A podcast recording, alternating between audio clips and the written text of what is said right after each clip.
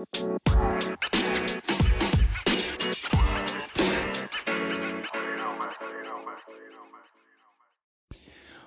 eu sou o Dan e esse é mais um episódio do nosso podcast Slaves of Pop conversando sobre música. E o episódio de hoje é um episódio mega especial. A gente vai falar aí sobre a passagem do The Weeknd com a turnê After Hours Till Down em 2023. Passou pelo São Paulo e Rio e foi um grande sucesso. Acho que quem não foi perdeu, quem foi ficou com saudade demais. Eu vou começar com a Nathalie, a Tamires e o Guilherme, que são mega fãs do The Weeknd que foram aos shows. Então a gente vai falar um pouco da carreira dele e da experiência do show. É, primeiro eu queria que vocês respondessem para mim é, como que vocês conheceram o trabalho do The Weeknd e por que torna se tornaram tão fãs dele, né?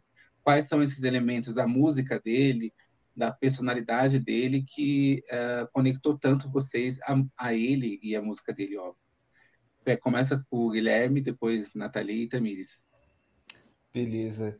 Então, eu não lembro especificamente quando foi a primeira vez que, que eu acabei ouvindo o, o The Weeknd, algo assim, mas eu acredito que nem seja tanto tempo atrás, cerca de, sei lá, oito anos, talvez, quando explodiu ali The Hills, e foi quando eu comecei a ouvi-lo, mas o, o, momento, assim, essa virada de chave de só ouvir como um cantor que normalmente você ouve ali no dia a dia para se tornar um fã e ouvir com mais frequências as músicas, os discos, eu não lembro especificamente, mas deve ter em torno de oito, sete anos, e o The Weeknd ele tem uma característica muito única dentro dos trabalhos deles, é, principalmente quando se trata de, de, arranjo, melodia, ali ele entrega uma coisa diferente. E, e, talvez pela influência que ele tem do Michael Jackson, né, que ele mesmo já fala um pouco sobre isso, e por ser fã disso, ouvir desde criança, é, tem essas linhas vocais ali que, que são semelhantes, isso automaticamente já vai é, te deixando atraído por ouvir um pouco mais do trabalho dele. Mas para ser mais específico, é, as músicas deles têm, dele tem uma característica única, uma, é aquela coisa da melancolia, daquele caos ali que ele traz, com uma pegada de R&B. E eu acho isso muito, muito, muito interessante. E de forma mais objetiva, talvez seja por isso que eu comecei a, a ouvir com mais frequências e me, e me tornar um fã, é, basicamente, do trabalho dele, entendeu? É, perfeito. Nathalie? É, então, a minha história com o, o The Weeknd é muito profunda, porque eu o conheci, por acaso, eu sempre usei a plataforma Tumblr e começou uns rumores, né? Isso lá por 2012, talvez.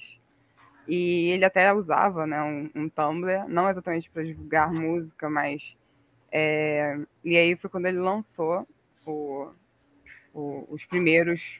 É, eu lembro muito, muito como se fosse ontem, o House of Balance, que eu, inclusive. E aquilo ali foi uh, um tópico muito marcante no Tumblr na época, até porque as pessoas não sabiam o que ele era, se ele era uma banda, se ele era uma pessoa, se ele era mais de uma pessoa. Tinha gente que questionava se ele era uma mulher, enfim. Então eu acabei conhecendo o trabalho dele nessa época. Eu já achava extremamente interessante porque tinham referências dos anos 80, que é o que eu escuto muito. Então ele usava vários samples de, de bandas Sioux, né? Isso para mim foi e eu acabei virando fã mesmo. Porque assim, eu escuto muito, muito desde então. É, eu lembro quando estourou, assim, eu diria que meu primeiro vício dele foi o falso alarme, assim, eu acho que eu fiquei fascinada por ela. Mas é isso, The Weeknd sempre foi naquela época, é aquela, aquele artista de, de trilha sonora de 50 tons de cinza, que para mim foi algo que ajudou muito, né, ele crescer. Mas, sei lá, digamos de playlist de sexy, né, algo assim ele virou para mim alguém muito, muito importante na pandemia. Uhum. É, o trabalho dele, o que me encantou nele foi a. Para mim, ele tirou uma barreira, né? Ele, como se tivesse tirado todas as máscaras e mostrado que. E a forma que ele consegue transmitir os sentimentos e, e várias situações da vida dele e eu acho que isso é, foi, foi muito importante na, na época, assim, para mim, ter, é, ter, ter algum artista que, obviamente, musicalmente eu já gostava, mas o que mais me fascinou nele foi a, qualidade da expressão de sentimento que ele tem. Uhum. Bom, eu não lembro o ano exatamente, mas eu acho que foi lá por volta de 2015. Eu lembro que eu estava é, em busca né, de alguns cantores que cantavam né, na língua inglesa, por conta de que eu queria muito praticar o inglês, mas eu não tinha nenhum cantor assim que eu seguia né, nos dias atuais daquela época, fora os cantores antigos. E aí eu não, eu não lembro exatamente como eu me deparei com a música do The Weeknd, mas eu lembro que foi a música I Can Feel My Face. E eu acho que eu me apaixonei muito por essa música porque lembra muito, né, as músicas do Michael Jackson, ao qual eu sou uhum. muito fã, né, tem uma similaridade. E depois que eu fui me aprofundando nas outras músicas dele, principalmente no, nesse álbum que tinha essa música e as músicas que vieram depois, eu percebi que ele tinha um, um, um toque artístico que dificilmente uh, outros cantores solos seguiram, né? Esse tipo de é, gênero, principalmente por conta das tendências, né? Eu sinto que o The Weeknd ele sempre teve um, um lado artístico muito forte onde ele coloca as ideias dele de uma forma autêntica, né? Eu sinto uhum. que o som dele é um pouco mais obscuro, né? Se você for é, parar para ouvir. Agora eu acho que ele está se arriscando mais, né? Ele está tendo mais. É, tentando outros tipos de gêneros, fazendo um, dueto com outros cantores mas eu acho que o que me fez ser fã dele foi justamente essa originalidade que ele tinha, porque por mais que as pessoas vejam isso nele, ele mesmo já disse que se inspira no Michael Jackson, eu não consigo ver é, uma cópia do Michael Jackson. Eu, eu, vejo coisas que na voz dele, ao cantar, lembra sim, mas é, é tão original da parte dele que eu não consigo nem colocar outra pessoa como, ah, é parecido com The Weeknd. Não, simplesmente foi o que fez eu ser fã dele. Tipo, acho que é o único que eu gosto, assim, porque eu gosto mais de cantoras, né? Mas uhum. basicamente foi isso. E uh, tirando você, né, que conheceu ele um pouco mais, mais, mais pra cá, alguém foi no show uh, de 2017? Porque essa, essa passagem dele no ano passado aqui no Brasil não foi a primeira, né? Não. Uhum. Eu, não, eu não, consegui ir por causa da. Eu acho que estava em semana de provas eu lembro que eu chorava absurdos. E um amigo foi para gravar para mim o show. Foi até a Selena estava aqui, né, também. É... Fiquei assistindo de longe mesmo. Nem o Guilherme.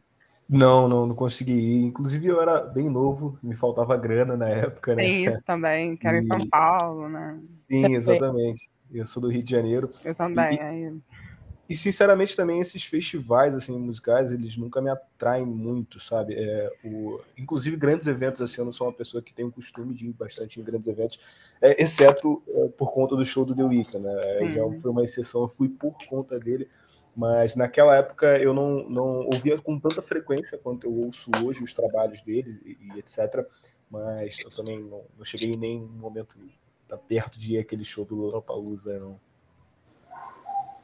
é, tem no YouTube, né? É, quais, assim, daquela época ele evoluiu muito, né? Assim, evoluiu, digo, é, esteticamente, criativamente, né? ele entregou muito mais coisas, né? É, quais são essas principais diferenças que vocês conseguem destacar, assim, se vocês conseguem destacar isso, né? Quer fazer Daquele... por ordem?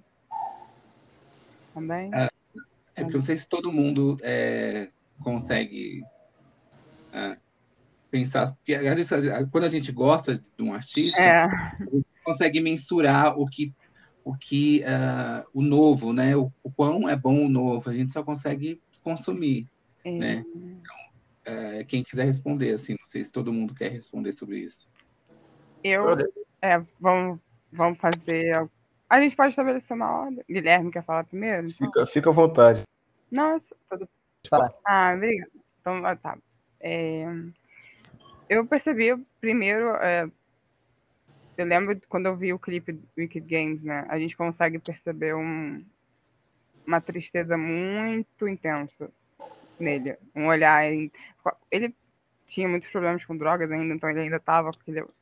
E eu acho que, para mim, fora a questão estética, né? Que obviamente evoluiu porque mudou de produtor e é, enfim, ele virou um, um, um, artista que começou a, a explorar ele, mas ele desde Kissland, né, que foi não é tão novo, ele já tem uma estética muito boa, mas eu acho que o principal que mudou nele é eu não vi ele sorrindo antigamente, né?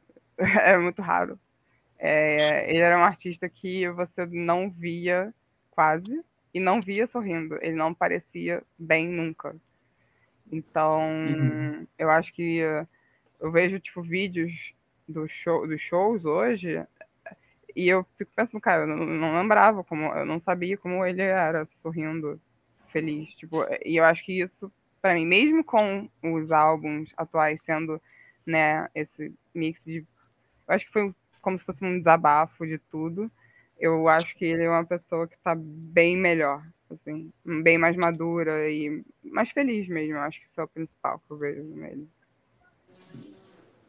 É, eu, eu, particularmente, assim, o, The Weeknd, ele tem ele tem aquela coisa, né, de ele sempre cantar o que ele tá vivendo e etc.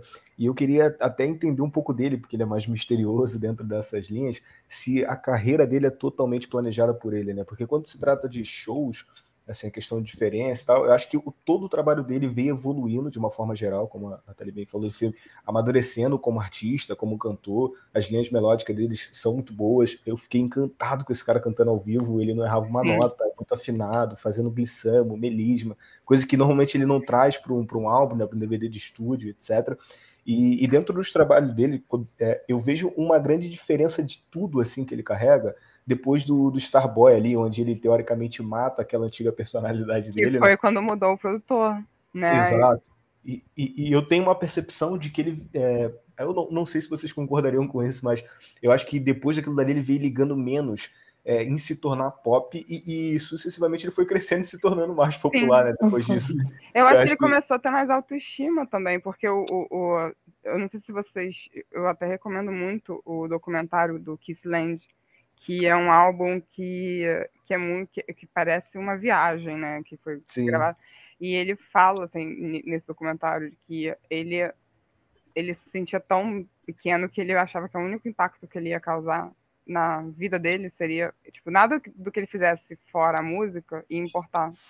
Uhum. Então assim você via que era uma pessoa que e aí veio e isso às vezes o produtor eu não acho que necessariamente o produtor mudou, mas ele tipo, deu aquele empurrão do, não, você tem ideias muito maneiras, que foi como surgiu várias músicas, né? O Sim. Starboy, que foi tipo um toque de telefone, e aí ele poder ter a liberdade de falar, pô, eu achei isso maneiro. Uhum. É, e eu acho que esse produtor foi muito importante para ele. Sim, e, e, se eu não me engano, nessa, nessa parte quando eles estavam produzindo o Starboy, é, na verdade, ele estava trabalhando em outra música. O produtor, por acaso, colocou uma, uma bateria ali sintetizada, né? Ele se encantou pelo aquele arranjo e começou a trabalhar na, no Starboy, que foi.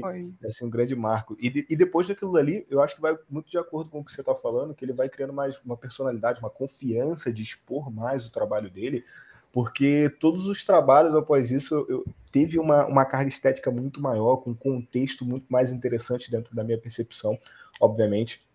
É, essa originalidade que ele traz nas músicas foi encantador. Eu lembro que o, o mercado fonográfico ficou encantado quando ele veio com, com After Hours, ele lançando aquelas Não, batidas sintetizadas. O After Hours ele é muito importante pra cá. Mas assim, Sim. assim, você vê que ele é um, um, um, artista que sempre foi muito fora da caixinha, porque Exato. em Kissland, tipo, a, a proposta de Kissland ser uma coisa tipo distópica naquela época, um garoto de 21 anos fazer isso Assim, uhum. é, é, é, muito doido, né? Então, eu acho que ele. É isso, ele amadureceu e ele com certeza estudou muito, porque a, a voz dele sempre foi muito boa, mas ele Sim. sempre vai trabalhar. Eu acho que ele é muito esforçado também. É, tem, tem uma. Tem uma. Se eu não me engano, eu posso estar errado, mas eu acredito que não, mas na, na música Rolling Stones, ele chega a falar um pouco sobre isso, né? Que ele não vai parar de, de fumar, sei lá, até ele acertar essa nota. É uma coisa que, que basicamente eu vejo no trabalho dele, esse perfeccionismo de, cara, eu tenho que chegar até ali. Eu, eu vejo ele falando com uma certa frequência de eu quero ser para os meus fãs o que o Michael Jackson foi para mim. E, e parece que ele foi justamente isso, ganhando confiança e todos os trabalhos deles, assim como os shows, deles também veio trazendo essa evolução, com ele mais presente, trazendo. E, e, e, até essa coisa, é, como a Nathalie bem falou, que ele parece estar mais feliz dentro dos, dos trabalhos é, sequentes a isso. Porém, é, eu acho que para a gente é até um mistério saber se ele realmente está ou não, porque parece que ele desenvolveu uma depressão, foi em 2019, e foi. os shows deles a partir dali Olha, parece estar muito mais alto astral. Olha, o, o, The Weeknd, ele, ele, o, o, o Abel, ele, tipo, tem um, um histórico Sim. de depressão que em Kissland, tipo, você vê. Kiss, tipo, a ideia de Kissland é basicamente um negro falando é, tudo que um negro. Tipo, ele sempre teve muitas questões, né? E eu acho que sim, 2019, eu acho que o que aconteceu até na, no álbum é, que foi para Selena, né, e tal, foi é, eu acho que foi o breakdown dele, até porque quando ele, eles começaram a namorar, isso foi muito impactante negativamente para ambos, Exato. assim. E eu lembro muito disso, das pessoas comentando, tipo, ai, Selena Gomes namorando com esse cara esquisito, porque hoje em dia as pessoas acham ele bonito. Uhum. Mas na época as pessoas não achavam, as pessoas achavam ele esquisito, zoavam ele pra caramba, então, negro também, né, naquela época, então, enfim. A gente tá fugindo um pouco da, é. É, é, é, é muito. Perfeito. Inclusive, Tamires, é, se você quiser opinar, você entra no assunto, tá? Não fica. Ai, não, eu acho que eu não tenho muito o que adicionar, porque eu, na verdade eu até já esqueci a pergunta. A gente acabou falando da, da, é, da, da questão da evolução dele. É. Mas é, uma, da, uma coisa que vocês falaram aí que eu achei muito importante é, pontuar é que eu acho que talvez ele tenha tido sorte ou azar, entre aspas, né, de ter, ter tido essa liberdade criativa. Porque se a gente olhar para os artistas é, que fazem sucesso e crescem, né, enquanto artista, enquanto números mesmo, né, é, são artistas que têm esse depoimento de que tem liberdade de experimentar, de, de, de buscar inspiração e, e, não tem essa amarra tão é, fechada com, com um certo compromisso ali, né? Ou gravadora, ou um produtor X que hum. passa o mesmo som sempre, sempre, sempre, né? É. O próprio Michael Jackson já chegou com, com grana mesmo para ele bancar o que ele queria fazer, né? A gente vê a Taylor aí é, também é uma pessoa que é dona do que ela quer fazer, é do jeito dela, é, e, aí, e isso só cresce, né? Então acho que o The Weeknd tem, tem esse essa sorte, vamos dizer Eu assim. Eu acho que ele, né? como, como, como Eita. Quando ele começou, é, e pelo fato dele ter começado já como o dono, né? E tanto que não foi, assim, no início foi até meio conturbado com, com a questão do Drake, né, e tal, mas depois disso, eu, eu acho que ele tem uma personalidade muito forte também. Tipo, é, até porque ele, ele sempre fala que é, é o que ele aposta, e é o que ele sabe fazer. Então, ele não via, tipo, ou era isso, ou ele morria, ou ia pra cadeia, assim. É, ele não teve muita opção. É, ele fala que a música era a única chance que ele tinha de subir na vida. Então, é, era isso ou nada. Eu acho que isso pode impactar um pouquinho também. Tem essa questão aí do Drake, tem até uma, tinha até uma pergunta tem. sobre isso. Já que você tocou, é, eu queria perguntar, porque a questão dele com o Drake foi que um produtor mostrou pro Drake as músicas, o Drake gostou e com, meio que comprou as músicas, uhum. né? Uhum. É, até que ponto vocês conseguem é, ver isso como algo positivo e como algo negativo, assim? É, porque houve uma tomada ali de é, uh, valor intelectual, né? Tipo assim, eu, eu, não vou te investir em você, eu vou comprar sua música, né? Sim. É, só...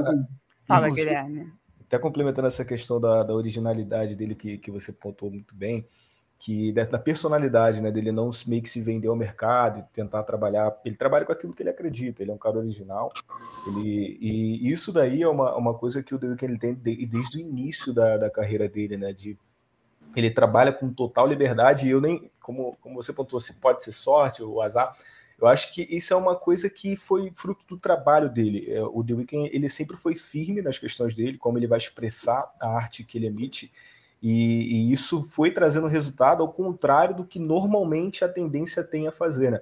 É, se você for olhar como o, o Grammy trata o The Weeknd, é, é algo criminoso. Não é, sei se eu se é racista, se não é. Não Porém, não, é. É esquisito, né? talvez seja um, um racismo estrutural, porque a, a Beyoncé ela tem um tratamento semelhante. Ela é a maior ganhadora de Grammys de todos os tempos, porém todos os, a maioria dos prêmios dela são lixados, assim como fazem com The Weeknd. Uhum. E, e ele meio que é, foi ignorando isso porque ele não mudou a linha dele, sabe? Ele reclama, ele já fez críticas, tem referência dentro dos clipes deles é, criticando esses Sim. prêmios, etc. Porém, o trabalho dele continua o mesmo. Ah, beleza, Ele ganhou um prêmio de criança, mas não ganhou um Grammy, né? Tipo, Exato, e ele, ele vai. Cara, o Starboy não ter ganho um- um- uma relevância maior dentro dessas premiações é algo absurdo. Isso para não citar o After Hours, que não foi indicado, assim, me dá, me dá tremedeira pensar que um dos maiores álbuns que a, que a minha geração é, viu não foi indicado ao Grammy. E- Não. E, mesmo assim, é, o The Weeknd ele não muda a linha de trabalho dele. Ele já, já tem a trilogia na mente dele, de vir com After Hours, depois com Down FM, e vai vir com, com a complementação após isso. E assim, ele não vai mudando porque ele tá ganhando prêmio, deixando de ganhar, e eu acho isso espetacular. E, e é muito interessante que isso tenha dado um retorno comercial a ele. E aí, até citando também, entrando nessa pergunta que, que você fez sobre o caso do, do Drake, é, eu, eu tenho uma percepção meio que. é, só acho que é interessante, assim como o The Weeknd fala, que é, doeu de certa forma, né? Ele tá vendendo a arte dele ali e tal. Porém, ele é muito grato porque aconteceu que deu a mídia, deu a visibilidade que, que para ele foi interessante, né? Então, é, eu- a minha, o meu ponto de vista vai muito de acordo com o que ele já falou sobre. é, tem sim essa propriedade intelectual e etc. Porém, acabou sendo uma coisa que é, mostrasse o trabalho dele para o mundo. Então, é, ele não sabe o que seria da carreira dele se não acontecesse esse momento. Eu acho que, consequentemente, em algum momento ele ia estourar, porque esse cara ele é muito genial, ele é muito fora da caixa desde sempre. Uh, porém, por mais que aquela coisa, há males que vem para o bem, né? Eu acho contatos são sempre importantes, né? Exato. É, é uma carreira como qualquer outra. Você tem Sim. que fazer. Ele conseguiu um network ali que foi muito rico eh, quando se trata de estabilizar a carreira dele, etc. Depois veio, obviamente, a gravação cariana e etc. Mas talvez não existisse essa oportunidade se antes não tivesse acontecido isso. Não, Então, querendo ou não, eu vejo algo, isso algo como algo produtivo, sim, de certa forma bom para ele, sabe? Sim, eu acho que essa parte. Desculpa, Tamires, te interromper, pode falar. Não, imagina. Eu acho que também é, ele teve muito essa questão do amadurecimento, né? Conforme ele foi, é, passa, conforme foi passando os anos, ele como artista. E eu acho que ele também foi muito inteligente na hora de escolher as, as pessoas com quem ele trabalhou. Porque ele não foi simplesmente as, a parceria surgiu, vou fazer. Eu acho que também casou com as coisas com que ele estava trabalhando no momento, né? O álbum Ah. solo dele. Eu acho o máximo essa amizade que ele tem com a Ariana Grande, porque eu jurava que ia ser só uma parceria. Ela mostrou ele para o mundo, porque ela já tinha uma popularidade. E eu achava que ia acabar por ali, quando na verdade não. Eles voltam e voltam melhor do que antes. Então, eu acho que ele, ele tem esse perfeccionismo e eu acho que ele só chegou onde ele chegou porque ele confia muito na intuição dele. Né? Eu acho que ele estuda Eu- muito. É. Eu, eu, tipo, só discordo com um, um ponto nesse, nesse quesito da, das parcerias, porque o, no, no caso do, do Drake, eu acho que não foi. é, acho que sim, ele escolhe muito bem. A Ariana, para ele, é, na verdade, eu acho que, é que ele, ele ressurgiu a Ariana, né? É, eu acho que nem, nem o- não o Olha, contrário. foi muito criticada. É, não, não ressurgiu, mas eu acho que o que acontece é que ela, ela é muito talentosa, e mas poucas pessoas reconheciam isso por causa da. Ah, porque é uma cantora pop, não sei o quê. Eu adoro ela, por exemplo. Só que ela não era muito reconhecida. Só que quando Aham. ela junta, e, e ele é fascinado pela voz dela. Ele chama ela para fazer vários. é, várias participações, porque ele é apaixonado, ele acha ela extremamente talentosa, e ela é talentosa, ela tem uma voz bizarra, de linda. Sim. E ela, então, é, a a questão do Drake, eu acho que foi, tipo assim, início de carreira. Tem um cara que é super famoso, quer me ajudar. Foi tipo, ele fala, né? Foi meio, meio que meu padrinho. Ele já tinha essa questão de autoestima de, de aparecer. Foi, a, prim- foi, foi muito também as primeiras vezes que ele apareceu mais visualmente. E o Crew Love, por exemplo, até hoje ele toca. Então, Sim. assim, é, querendo ou não, é, vender músicas, vender conteúdo, eu não acho tão. Até porque, de certa forma, todos eles fazem isso o tempo todo, só que de formas É, natural, diferentes, né? E eu acho que a questão deles dois foram problemas pessoais e que acontecem com qualquer meio de trabalho. Exatamente Mas... isso que eu ia perguntar. Ele, naquela época, vendeu as músicas, uh, teve esse apoio, né, teve essa visibilidade por conta disso, né, esse, esse investimento na carreira. E aí, é, eles ficaram por um, por um tempo se ajudando, e aí deu ruim? Teve uma briga? Isso eu não sabia, isso não estava no meu roteiro. Não, é, então, teve uma questão, é, assim, é aquela coisa, né? Teve um, uns atritos que, que, que muitos dizem, aí a gente entra numa questão de fofoca, mas é, eu, eu, acho que nem vale muito entrar na fofoca, eu, eu posso tipo, interpretar isso de uma forma mais profissional, né? Que depois disso, eles tinham uma marca meio que juntos, e depois que ele estourou muito, ele se desvencilhou e criou a EXO. E parece que o Drake ficou um pouco ressentido com isso. Tipo, ah, ah eu te dei a abri a porta e, e agora você vai embora. Mas assim, não acho que seja nada fora do comum. Eu acho que, tipo, tanto que eles depois fizeram mais show juntos. Eu acho que é aquela separação que fica meio dolorida, assim, do tipo, pô, eu te dei tudo e agora você vai embora, e aí, enfim. Só Aquele que... ego, né? É o ego, é o ego, é, é, é, é, tipo, parece que é uma falta de gratidão, mas não é. é você, ele precisa voar também, né? Eles têm estilos muito diferentes também, então. Então, uhum. também pode ser só negócios, né? Porque se você tem um, um, cara do tamanho do The Weeknd, que ele tá abaixo de você, tá na tua gravadora, os milhões que vão ser faturados com isso é impressionante, né? Por mas na época ele não era, né? Sim, exato, mas é, com certeza essa percepção ela, ela já vem do Drake. Então, agora é, o The Weeknd ele bateu alguns recordes de, de, de público em shows é, em turnê mundiais, né? Então, se, se ele ainda está vinculado ao Drake, o Drake ganha alguma parcela disso, é, a, a, você acaba perdendo uma certa mina de ouro ali, pode-se dizer. Então, por negócio mesmo, eu acho Bobagem, que. Bobagem, né? Exato. É uma coisa que faz parte do mercado, é, em geral. Pois é, também acho. Uhum. É. Teve a questão com a Bela Hadid, mas isso aí já é fofoca, e aí eu não, não sei é, quão, quão verdade sim. é, né? Não, é, não dá para saber disso daí. Eu também já ouvi falar desse boato é. dela, mas... eu não acho que isso seja um motivo, porque isso já existia. Eu vou perguntar o, o boato mais para frente, porque eu só queria fechar essa é. coisa do começo, do começo da carreira dele, porque eu tinha lido também que uh, ele tinha um melhor amigo, né, que era uma pessoa que ajudava ele Sim. em tudo, e que meio que teve um rompimento ali, né? Ou não teve?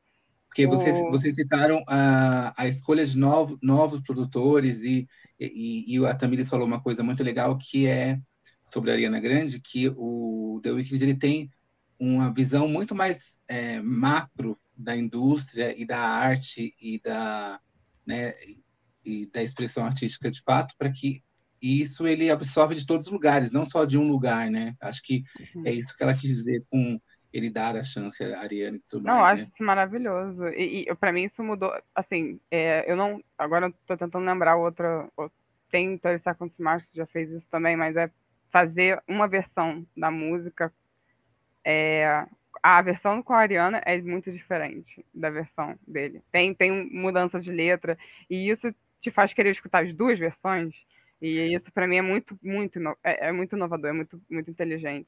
E eu, uhum. eu acho uma eu, sei lá, eu acho combinação perfeita. Mas estava falando do amigo, né, dele, de infância.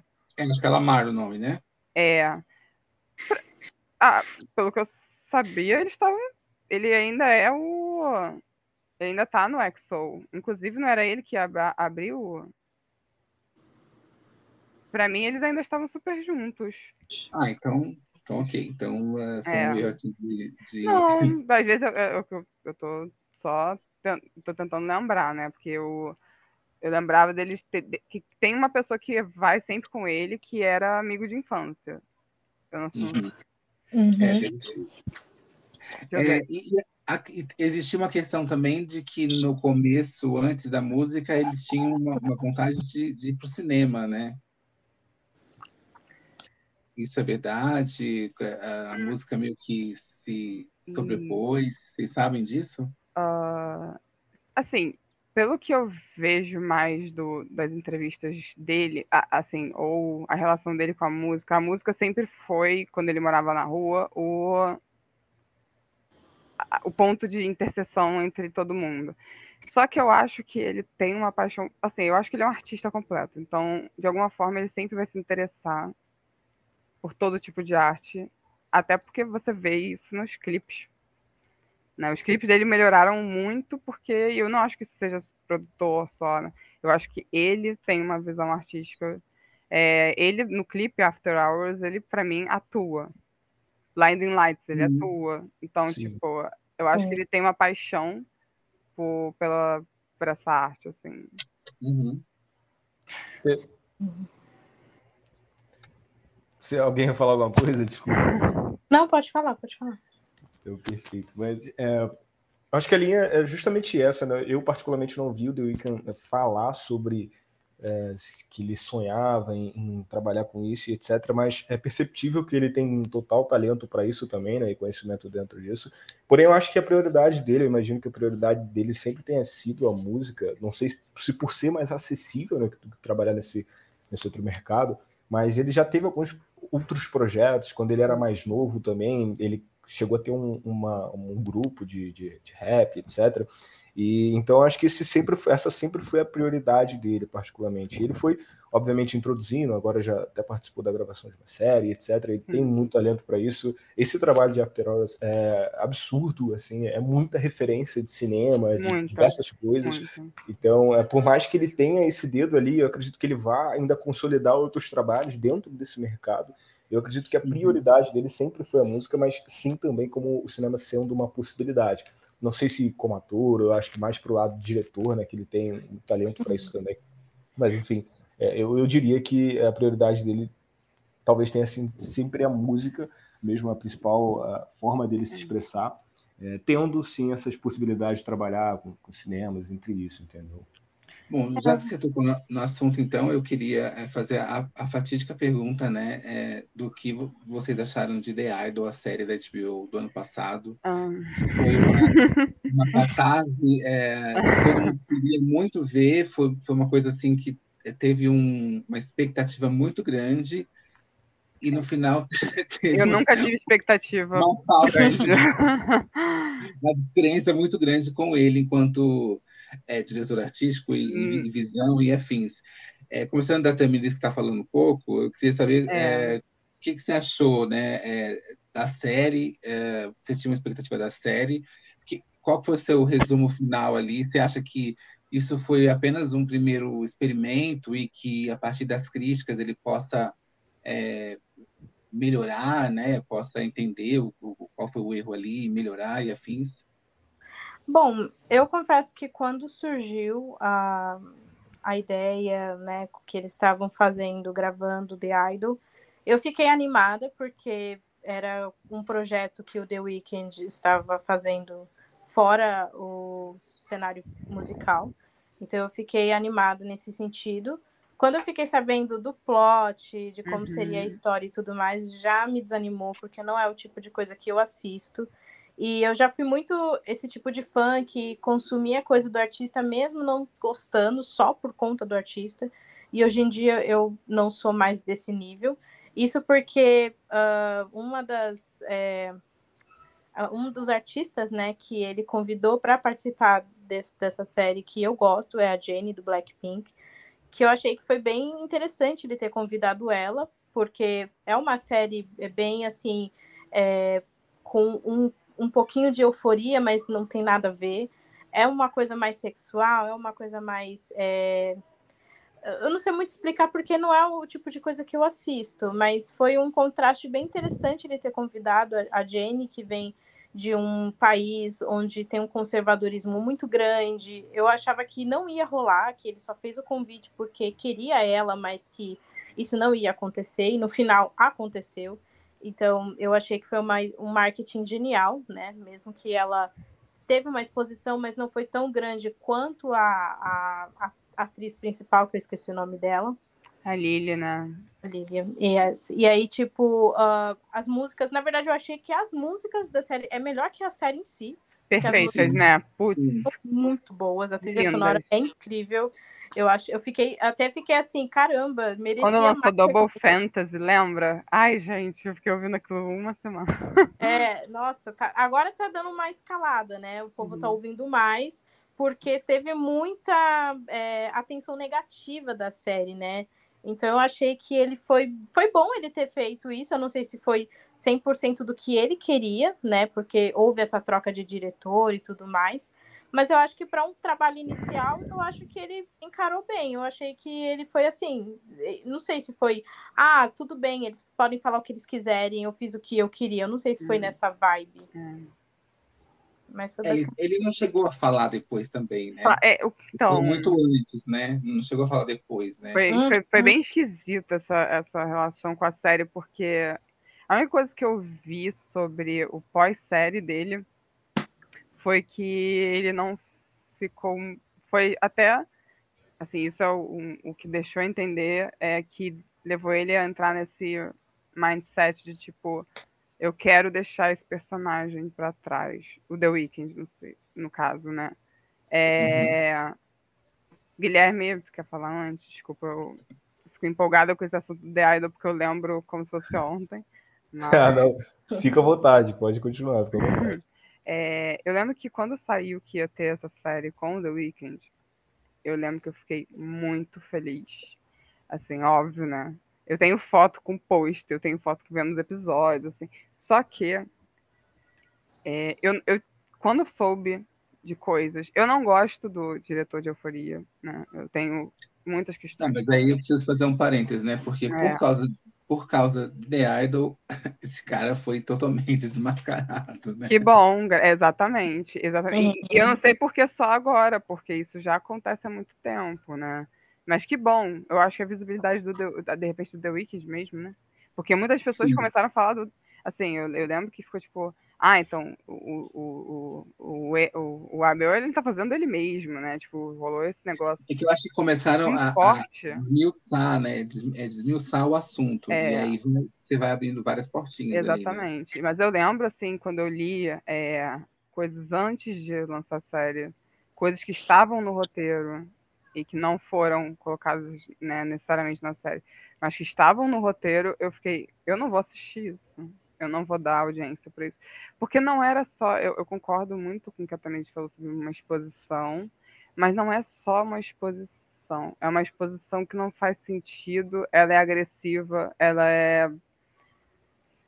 É desnecessária. É aquela coisa que quando acontece de uma forma desnecessária, é violenta. É, eu achei. Tanto que eu não terminei a série. Eu parei num, num, num episódio porque e olha que eu assisto muita coisa pesada, é, mas é que não tinha por que ver aquilo, né? É, era uma coisa que não, não condizia. E para mim, particularmente, foi muito difícil.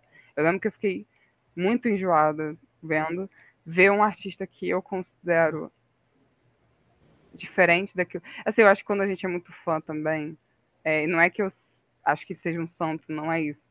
Mas ver um personagem que você está acostumado a ter uma empatia muito forte fazendo algo que te engatilha é muito difícil. E eu achei desnecessário. Então, eu acho que ele se arrependeu.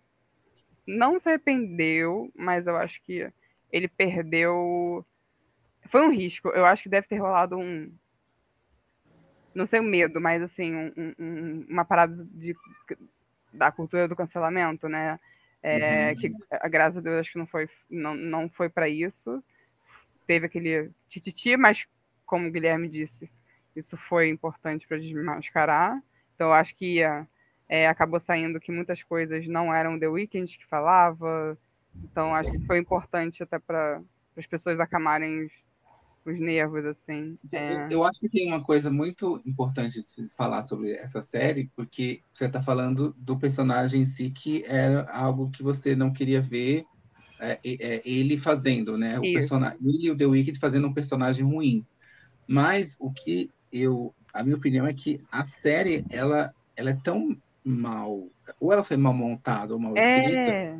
porque ela traz, ela não consegue deixar a gente crer que aquilo é possível na vida de isso, alguém. Isso. Porque são coisas tão absurdas que você fala, mano, como que isso pode acontecer com e alguém? O assim? absurdo, assim? E o absurdo, assim, quando se a gente pega só a premissa né, da série, ah, um, um, uma artista que é explorada por um um outro um dono de um clube e tal. Tipo, isso é totalmente viável. Só que do jeito que foi feito, É, é aquilo aí, a gente entra numa questão de roteiro, enfim, que não deve ter valorizado tanto. Eu acho que o personagem ele ficou muito mais. Parece que tudo ficou caricato demais, mas de um modo negativo, né? Que não passava muita. Porque, por exemplo, eu gostei muito da forma que eles retrataram os. No primeiro episódio, por exemplo, quando eles retratam os produtores deles. Porque é isso mesmo, eles não querem saber de nada. Eles estão ali para ganhar dinheiro. Então, isso, por exemplo, acho que foi caricato e bom, mas o resto, talvez não. Assim. É... As cenas de violência são muito desnecessárias, né? Tipo, pesado. É, mas, eu gostei, é, mas eu gostei da relação do The Weeknd com a Lily. Eu achei muito respeitosa. Dá para ver isso nas premiações. Eu acho que isso também ajudou muito as pessoas a verem que. Não sei, eu acho que ele ficou um pouco. ele deve ter sentido que o negócio não estava muito bom também. Uhum. É, o Guilherme quer, quer comentar sobre a série ou a gente pode seguir? Não, tranquilo. A única coisa que eu ainda sou bem esperançoso sobre essa linha de, de trabalho do The Weeknd aí. Eu ah, fico na esperança dele fazer um trabalho, sei lá, com o Scorsese, que é uma, uma grande referência para ele, por mais que já tenha tempo, eu acredito que o Scorsese não faça nada.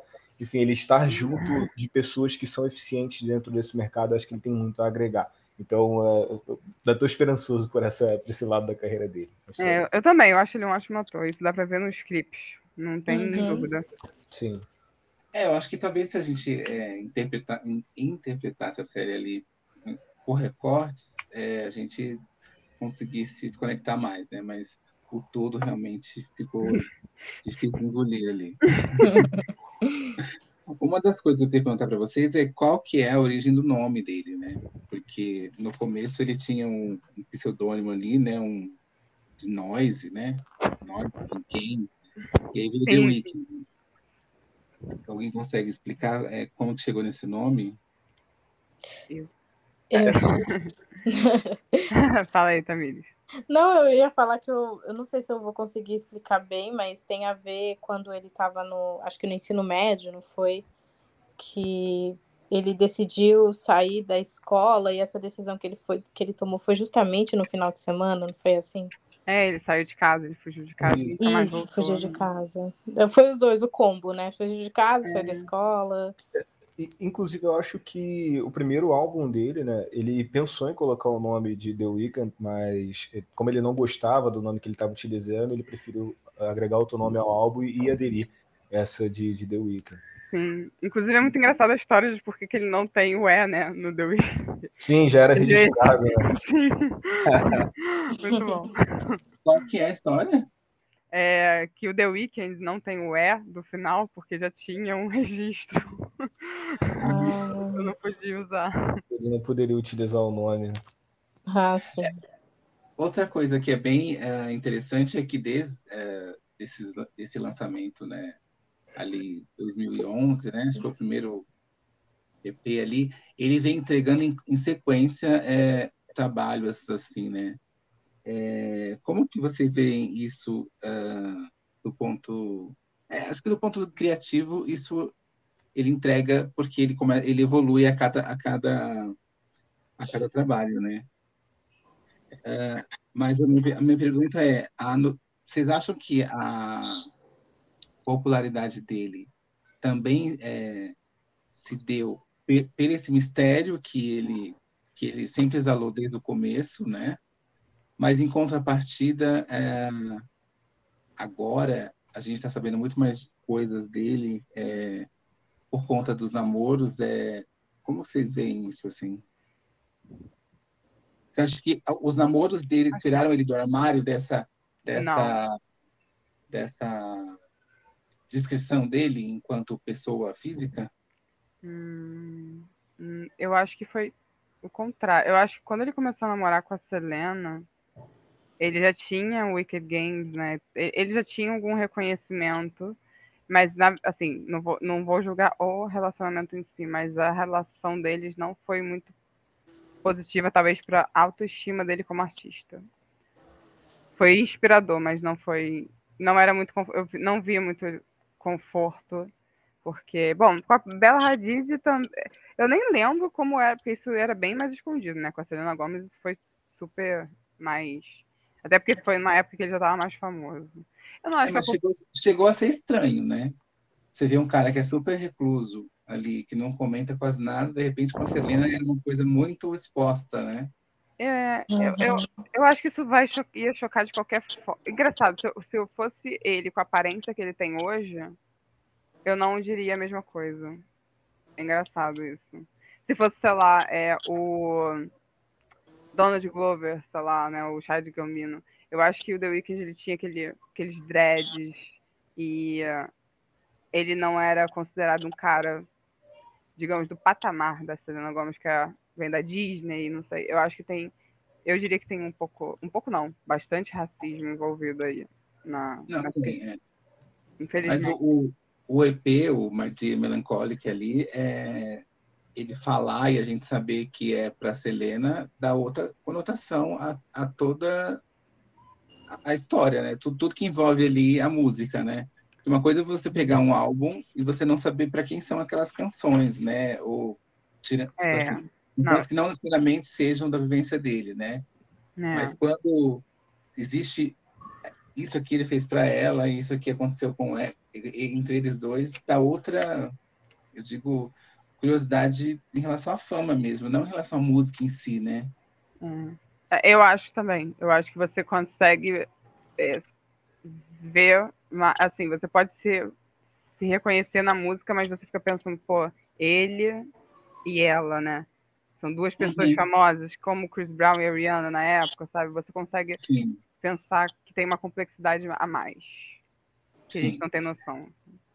E quais são os, os prós e os contras dele? É, porque ano passado acho que ele foi o, o, artista masculino mais ouvido no mundo, né? Uhum. É, quais são esses prós e contras é, não, vocês? É, existe uma expectativa muito alta em relação aos novos lançamentos, né? É, isso não é tão bom porque aí traz uma frustração, ou de fato ele ainda está no momento que ele que ele vai suprir isso, é, a pressão também de, é, de, gravador e afins. Como vocês vê isso de uma pessoa que a gente está falando que é tão reclusa e, e até né, melancólica e, e, tudo mais? Do, do relacionamento dele com a, com a própria Serena, eu, eu acho que para a pessoa dele foi péssimo, né? Tu vê pelo, pelo EP que ele lançou que tem muito sofrimento ali envolvido. Muito novo, mas, né? É, e para a carreira, é, é, eu acredito naquela ideia maléfica do mercado que não existe marketing ruim, né? uhum. né? Querendo ou não, ele estava se envolvendo com uma, com uma menina que tinha muita visibilidade, artista da Disney, etc. Isso traz uma, uma visibilidade o trabalho, como você bem colocou aqui. Ele, é, pelo fato de das pessoas saberem que aquele álbum foi dedicado para uma pessoa que é tão popular assim, isso naturalmente vai trazer novos ouvintes e dentro de uma visão comercial para a carreira desse artista, isso vai ser interessante. E até ruim, né? É, e apesar de que para a pessoa não, né? Que ele sofreu bastante com aquilo dali. Não, não, é ruim para as pessoas. Tem gente que eu detesta isso. Acho que ele expôs Sim. ela, enfim, né? Mas... Sim, é, exato. E eu, sou mais adiante que ele se expôs bastante. Né, Exatamente, né? eu também acho. Mas, e, inclusive, é uma coisa que o The Weeknd ele tem esse personagem, né? Ele diz que o The Weeknd ele é uma, um personagem Porém, em algumas letras ele acaba trazendo um pouco do, do Abel ali, o que ele viveu na, da vida pessoal. Esse, esse EP ele traz muito dessa realidade de mostrar um pouco mais é, sobre ele é, em si, né? E, e toda essa visibilidade para ele ter sido o artista masculino mais ouvido de 2023, é, isso aí me traz até um, um, receio, mas por confiar um pouco, confiar demais, na verdade, no trabalho dele, que eu acho que isso vai ser produtivo. Por quê? Porque é, é, é, natural que um artista que ele tenha mais visibilidade, ele tem mais poder dentro da gravadora, porque ele entrega números é, dentro do mercado fonográfico, etc. Ele vai ter mais liberdade para trabalhar, justamente pelo fato dele entregar porque ele não tá naquela de, ah, eu tenho que fazer um trabalho pop, senão eu vou perder contrato ou alguma coisa nesse sentido. Não, ele é um cara, ele é o cara mais ouvido de 2023. Então, isso pode trazer para ele uma autonomia que talvez ele nunca tenha tido antes. Tipo, ele uhum. entrega muito resultado trabalhando da forma que ele quer e enxerga como melhor a forma de trabalhar. Então, é, é, ou talvez é, venha sim essa pressão toda de cara, você tem que entregar um trabalho um pouco mais mercadológico, porque agora você está crescendo e etc. Mas como é o The Weeknd, eu acho que isso vai ser positivo e ele vai trabalhar com mais liberdade ainda. justamente pelo fato dele estar tá dando retorno, ele trabalha é, de uma forma um pouco fora da caixa. Tem gente que diz que a dificuldade dele ganhar prêmios, ser reconhecido dentro desse mercado, principalmente do Grammy, é justamente por não conseguirem definir de qual lixo ele participa. Hum. Ele é um R&B, ele, ele mesmo fala que não é, ele fala que ele é um artista é. pop, mas o mercado não enxerga ele dessa forma e mesmo assim ele continua trabalhando com uma autonomia. Isso trazer resultados, eu acho algo é, espetacular, cara. Porque o cara tá fazendo a, o mercado não indica ele fazer e isso está dando resultado. Então eu acredito que ele vai continuar dentro dessa autonomia, dessa, dessa originalidade. E eu, como fã, fico muito feliz é, por ver um artista que, que, que eu acho que ele entrega algo tão pessoal, tão único assim, ter esse reconhecimento que normalmente não é o que ocorre, sabe? Como vocês falaram até anteriormente da própria Ariana Grande, eu acho que tecnicamente a técnica vocal Ariana, a Jessie J são artistas hum. espetaculares, não tem reconhecimento por isso o The Weeknd ele consegue trazer algo de fora, ele consegue trazer uma estética nova e ele tem esse reconhecimento, ser tão ouvido assim, eu acho simplesmente incrível. Então eu, eu só vejo isso com os olhos positivos. Obviamente vocês podem discordar de mim, mas hum. para a carreira dele, então, eu acho que isso é fundamental. Ah, é, eu não vejo falando, nenhum contra. Falando em expectativa, também, também não? Hum? Também não vê nada contra é, ele ser o. Nada negativo em ele ser o o artista mais cotado do mundo, né? Olha, eu eu não consigo pensar assim em algo negativo, porque eu acho que quando você está nessa é, nesse patamar que ele chegou, né, com essa visibilidade que ele tem, ele sempre vai ganhar e vai perder, né? Essa questão dele não ter sido indicado ao Grammy expôs algo tão sujo, tão ridículo, né? É, de acordo com o que é. acontece na indústria fonográfica, porque ele é tão capaz é, de ser maior do que essa premiação e o Sim. fato dele ter sido que ele deveria ter sido indicado era só para fazer o justo, que era o que nós como ouvintes estamos ouvindo, as pessoas que nem são fãs, que gostam dele, da, da música dele e tal. E, e foi bom, né, ele ter, apesar de ter sido dolorido, com certeza ele ficou ressentido porque é, ele só tá ali fazendo o trampo dele, fazendo o que ele ama. E aí esse esse Grammy faz essa palhaçada, né? Hum. E aí expôs para um grande problema que é a questão, né, dos negros afro-americanos serem indicados para categorias principais e colocarem numa caixinha que é do R&B, que é, sabe, uhum. uma Sim, coisa que não exatamente. é a categoria principal, né? E aí acaba que é, ele é, é, nesse nível, né? Tipo, 2022, 2023, gente ainda tá nisso. E ele só colocou em evidência uma coisa que eu sinto que não vai mudar, né? Mas ah, eu acho que ele não, tá não. fazendo o dele. Isso já é mais do que importante. É. Sei lá, minha é, opinião. Até porque, Desculpa. Até porque a categoria principal ela engloba tudo, né? Não é. só os deixados, né? E nem hum. eles queiram colocar, mas tem uma, uma uma segunda linha aí de, de, de, conversa né, sobre esse assunto específico do Grammy, que o Grammy fez uma chantagem né, com uhum. ele. Uhum. Né? Ou era o Super Bowl ou era o Grammy. Se ele escolher Super Bowl, o Grammy, tipo assim, se vingou dele, na verdade, né? Sim. Graças a Deus ele escolheu o Super Bowl, fica lindo. Foi lindo. Sim, falando em expectativa, é, ele recentemente falou que essa, essa, essa era After Hours dele é, é uma teoria. O próximo álbum seria o fechamento disso e com o fechamento também do personagem The Weeknd, né? Sim. Eu queria que você explicasse é, qual é esse conceito da trilogia, né, desses álbuns e é, qual é a expectativa de vocês para esse terceiro álbum e até o que, que virá após isso, né? Se ele vai resetar tudo de uma vez e, sei lá, virar roqueiro, é, simplesmente, sei lá, só, só tem uma nova estética e afins. Ah. Começa é, Guilherme e Nathalie Tamires. Beleza.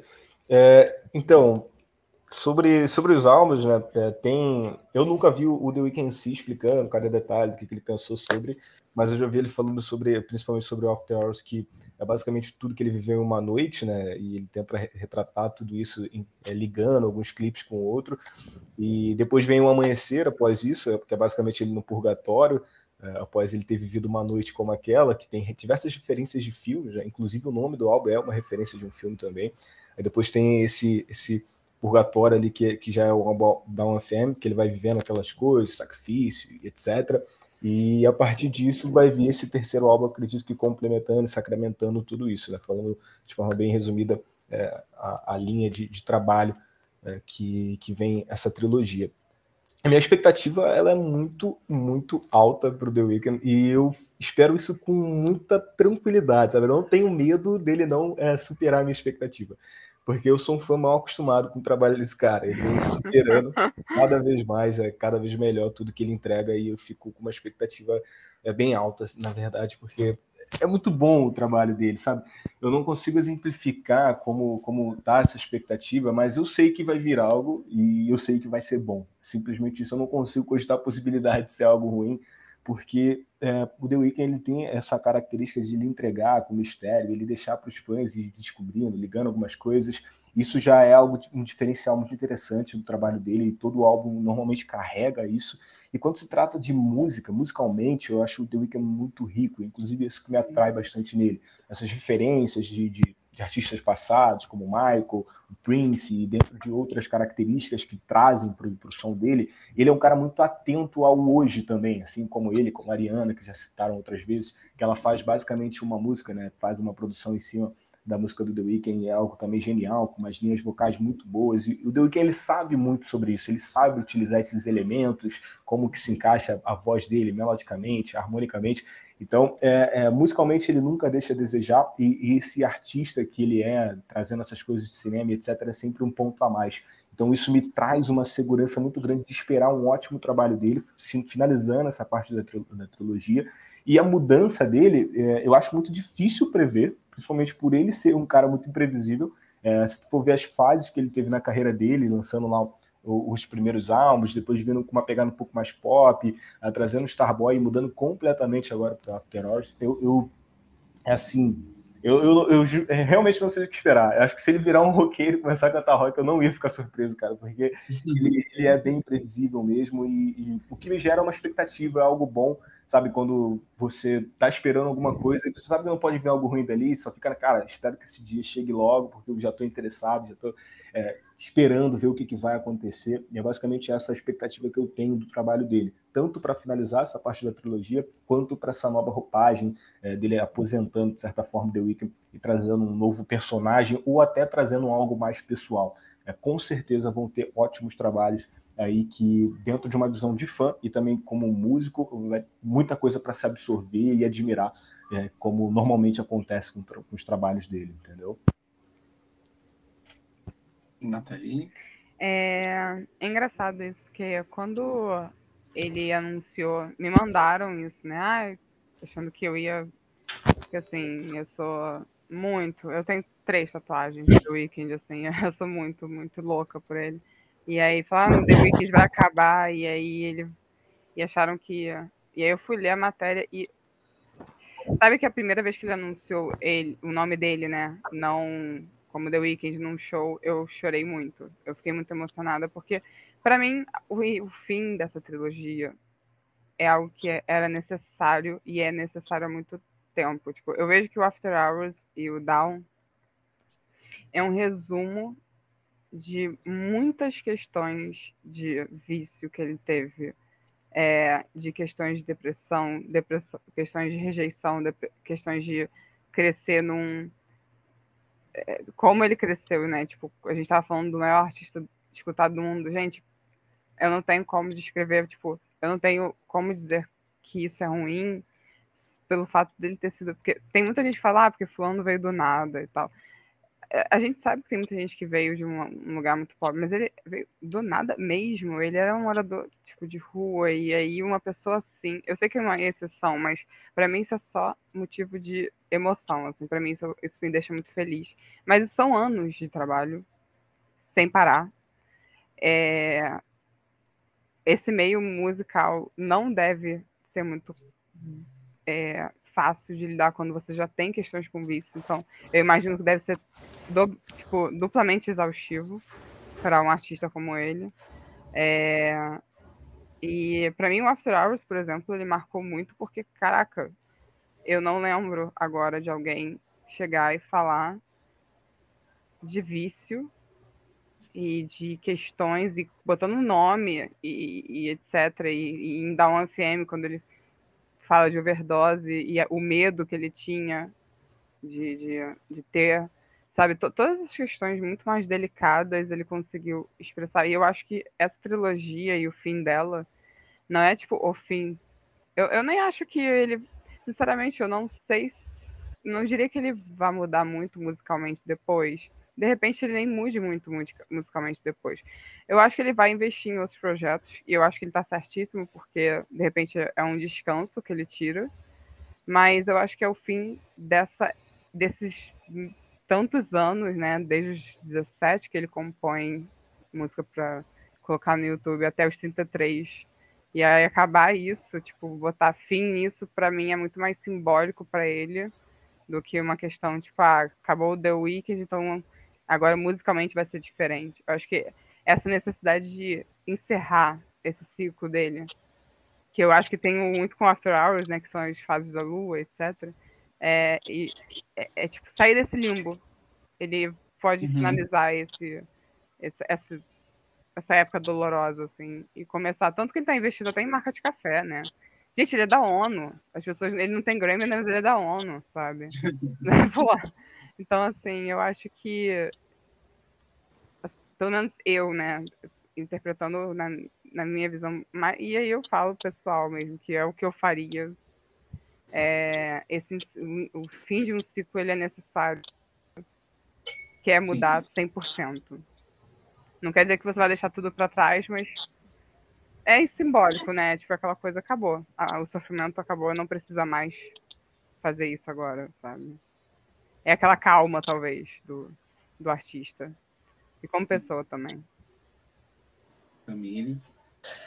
Bom, é, eu, eu vejo que essa trilogia que é, vai se encerrar conforme essas músicas que ele lançou, eu senti que ele fez, ele foi ambicioso naquilo que ele começou a fazer.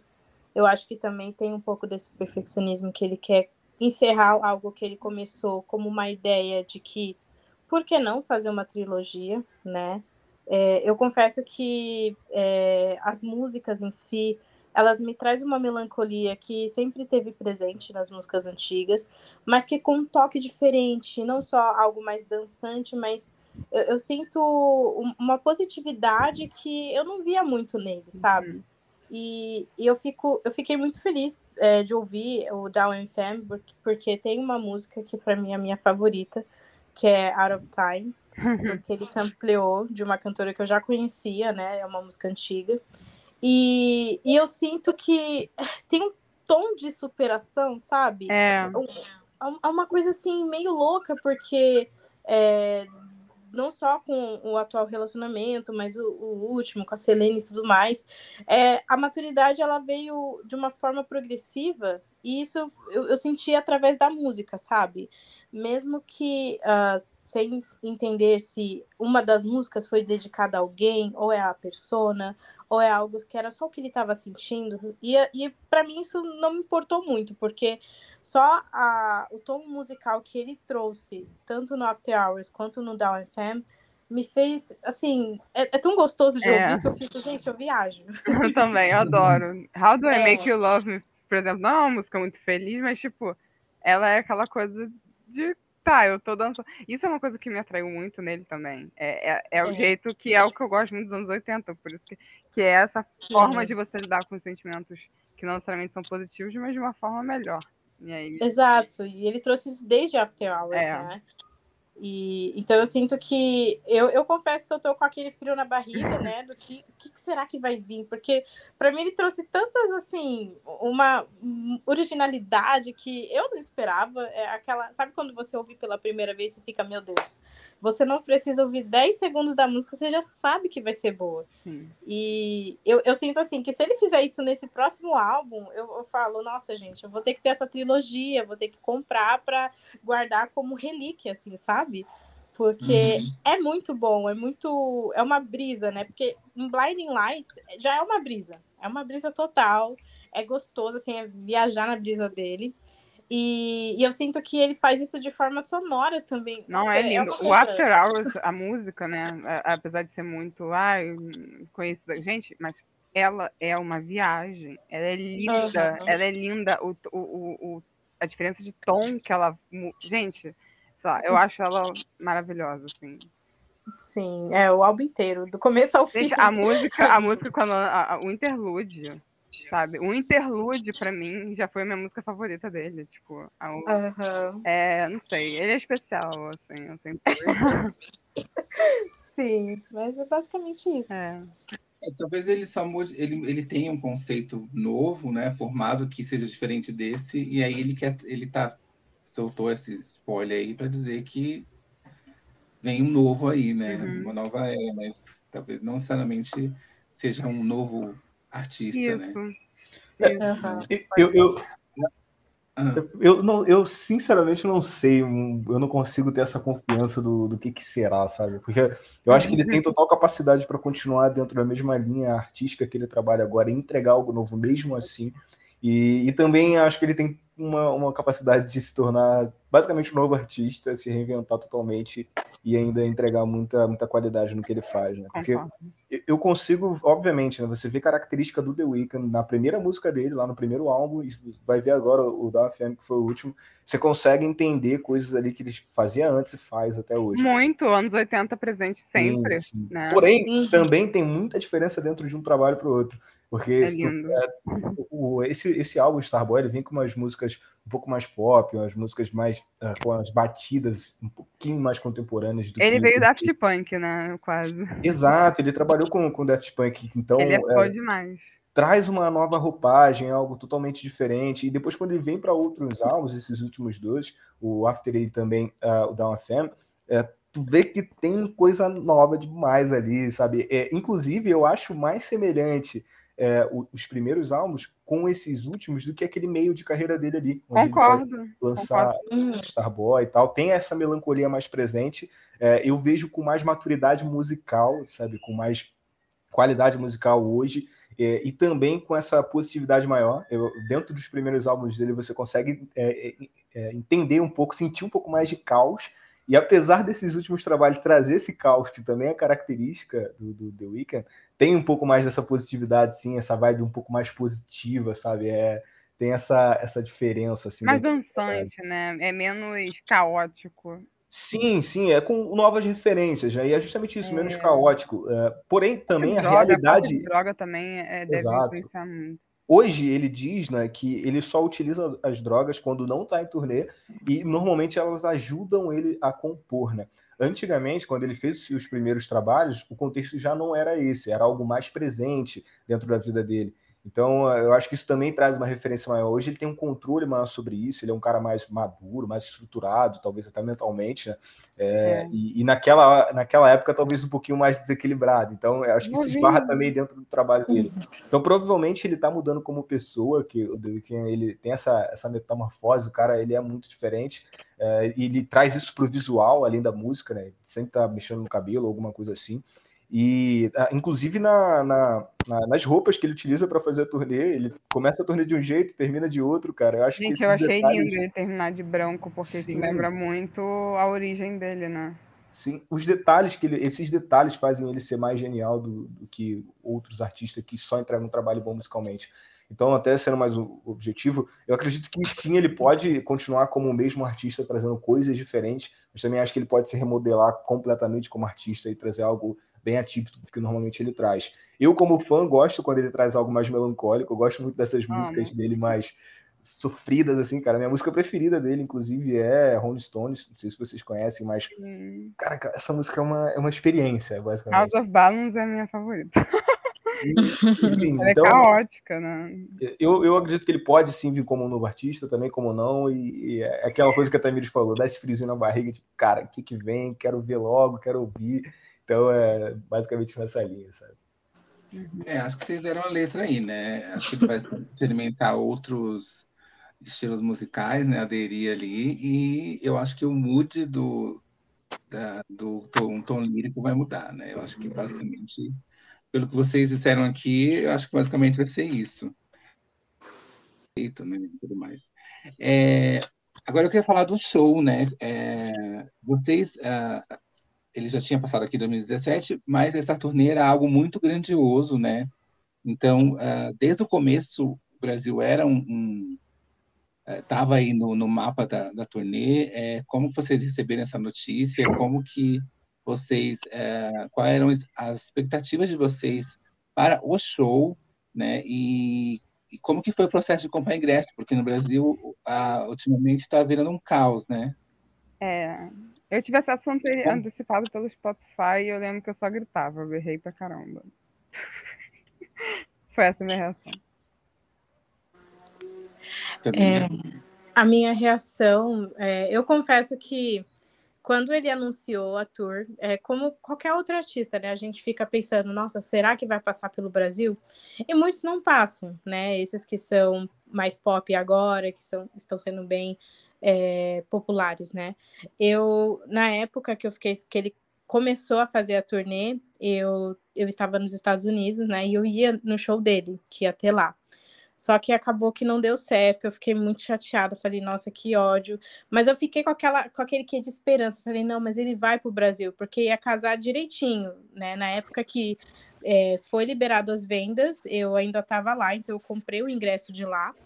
E eu já tava, eu, eu sentia que ele ia fazer essa turnê aqui no Brasil, mas é aquela coisa, né? Será que vai mesmo? Porque ele podia ter tudo para não querer vir, né? Porque é uma turnê muito grande. Ele fez. Eh, foi a minha primeira turnê assim que eu fui grandiosa. Então eu fiquei, nossa, olha o que ele trouxe, olha o que ele fez. Mas na questão de comprar ingresso foi bem caos, né? Foi difícil. É, eu lembro que eu entrei assim bem na hora de comprar e eu só consegui comprar quase uma hora depois. Eu, foi péssimo, foi péssimo. Mas o, no, nos Estados Unidos foi mais fácil, hum, porque também, né, os, os, lugares mais. Os melhores lugares já tinham sido vendidos, né? Porque foi pela Ticketmaster, mas pela Eventim. Ai, difícil ah, dizer, é, viu? Foi complicada, viu? Inclusive. É. Né, eu, eu, eu, fiquei feliz também quando eu soube, e quando abriu venda, cara, já acho que algumas horas depois eu já comprei. Não tive muita dificuldade de comprar, foi quase, sei lá, um ano antes. É, assim que abriu venda, eu já fui e comprei é. para mim. Então, no, pra, eu não tive muito esse problema, particularmente, mas eu fiquei muito empolgado quando eu soube que ia rolar turnê, principalmente passando pelo Rio de Janeiro, né? E tanto que eu comprei sozinho, fui sozinho, eu vivo num ciclo social aqui onde Cara, acho que ninguém ouve The Weeknd. É o artista mais ouvido de 2023, mas eu não. É, mas é diferente, né? Porque as pessoas podem ouvir uma música só e tal, mas assim, é, é diferente. Pra ir num show, ainda mais pelo preço, né? Nem sei. É, pior que. Você pode gostar, pessoal... mas não vai gastar isso, né? Pra ver. Pior que o pessoal nem conhecia, ô Nathalie, pra você ter uma ideia. Quando eu, eu falei sei. que era no show deles, o pessoal chegou e falou: Tá, mas quem é esse cara? Tem, cara, gente, tem gente que não conhece. Eu não é falo, vem, vem cá, senta aqui. Vocês não conhecem esse cara. E, e, eu comprei, e para mim foi uma experiência bem legal, porque não tive problemas nisso. É, não sei se vocês, é, qual show que vocês foram, mas do Rio de Janeiro teve toda aquela expectativa de é, chegou um momento, eu estava a caminho do show, que eu não tenho esse costume de ir para festivais grandes, eu não sabia que você tem que chegar muito antes para não passar sufoco. E eu estava a caminho do show e falaram que poderia ter, ser cancelado. ah, eu estava lá dentro, querido. Então, tirou o pessoal da pista e eu, mano, será que eu vou perder essa oportunidade, cara? Eu quero ouvir esse cara cantando assim de perto. E teve toda essa expectativa: vai acontecer, não vai acontecer? Será que ele vai acabar o show mais rápido por conta da chuva? E pior que a chuva deu todo um, um, um drama, aquele caos para o ambiente, que o The Weeknd ele é. Eu nunca me molhei tanto na vida. É. Eu, não, é... cara, assim, sinceramente. Se, se fosse planejado, fosse não seria tão bom aquilo é, né? E mesmo se não fosse o The Weeknd, assim, eu acho que o que ele fez, assim, não sei, é, é, é eu, eu, para mim o vídeo mais emocionante do show, sempre, eu, eu acho que eu assisto toda hora, inclusive, que é Love Me Harder que ele tá dançando, tem aquela chuva. Sim, sim. Gente, é, é é, sei lá, é, é, é lindo, né? Porque, tipo, Sim. não sei, ele tava muito feliz. Exato, exato. aí isso me deixa muito feliz, assim. É, é, traz muito essa coisa. É o, é o, que eu falei, acho que se, se fosse desenhado por alguém, ah, vamos planejar um, um show ótimo pro The Weeknd. Um trabalho tão bom, cara, porque. Não, foi perfeito. Aquele, sim, tu, tu viu o show acontecendo e, e os raios quebrando em cima do estádio assim, o cara, não é possível. Isso é a cara do The Weeknd. é exatamente isso. Então, combinou com aquele com falso alarme também, assim, pra mim acabou comigo, porque foi meu primeiro vício, né, de música. Eu, eu tava esperando eu, eu muito começar desmaiei. a fama, do porque... nada começou com falso alarme. É, porque eu não ia, o falso alarme foi surpresa, acho que foi, várias músicas foram surpresas. Gente, Love Me Harder nunca foi feita ao vivo. Eu tava, tipo, surtando, eu não sabia se eu chorava. foi muito bom, foi lindo. Mas você está dizendo que, que a, a setlist do Brasil teve, teve coisas diferentes de, de, de, outros países, é isso? O do Rio de Janeiro. Foi o primeiro ah. lugar, assim, que. Acho que te, assim, teve uma compensação do, de não ter tido o show de abertura, talvez, mas mesmo assim, mesmo assim, foi. foi muito... E a Tamires foi no show do Rio também? Não, São Paulo.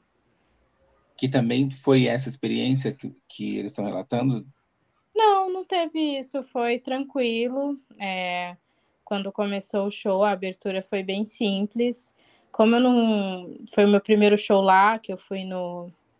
Ai, como que chama lá o estádio? No Allianz Parque. Isso, no Allianz Parque. Então eu fiquei bem surpresa, assim, com o cenário, com as coisas que ele fez, com a set list. Mas foi, foi tranquilo, assim, não teve chuva, raio, nem nada, foi, normal. Não, eu lembro que no, depois do show do Rio, é, quando começaram a divulgar os vídeos, realmente era algo que parecia cinematográfico, assim, era Sim. sensacional, assim, a, a, chuva deu realmente uma coisa é, super, é. super, tudo mais. É, só para finalizar, então, teve a questão do. Ah, você precisou sair, né, né, Nathalie? Sim, sim, eu ia até é, pedir mil desculpas, mas é, eu estou muito honrada de estar tá fazendo isso. Assim. Eu, como eu falei para você, eu estava muito nervosa, porque é um, um artista que mexe muito comigo. Ele, para mim, é muito mais um artista. Tipo, eu acho que eu tenho assim, a pandemia para mim foi possível porque ele estava lá comigo, né, no som. Eu trabalhei, trabalho no hospital, então é aquela coisa, né, que vai marcando. Então eu fiquei muito feliz por fiz de tudo para participar. É, eu adorei conversar com você, Guilherme, Tamires, muito obrigada pela companhia. Eu estou muito feliz mesmo de estar participando disso. É, eu já conheci seu, eu já conheci seu canal, só não sabia disso. Então, parabéns pelo seu trabalho, obrigada mesmo pelo convite, pela oportunidade. É, obrigado, obrigado. E dar essa visibilidade aí, porque eu acho que a nossa opinião sobre ele, às vezes a gente como fã falando, as pessoas entendem mais sobre quem a gente está falando e por que a gente está falando tanto dessa pessoa, né? Eu acho é. importante. É, eu acho mais profundo. É, e... tem uma profundidade. É.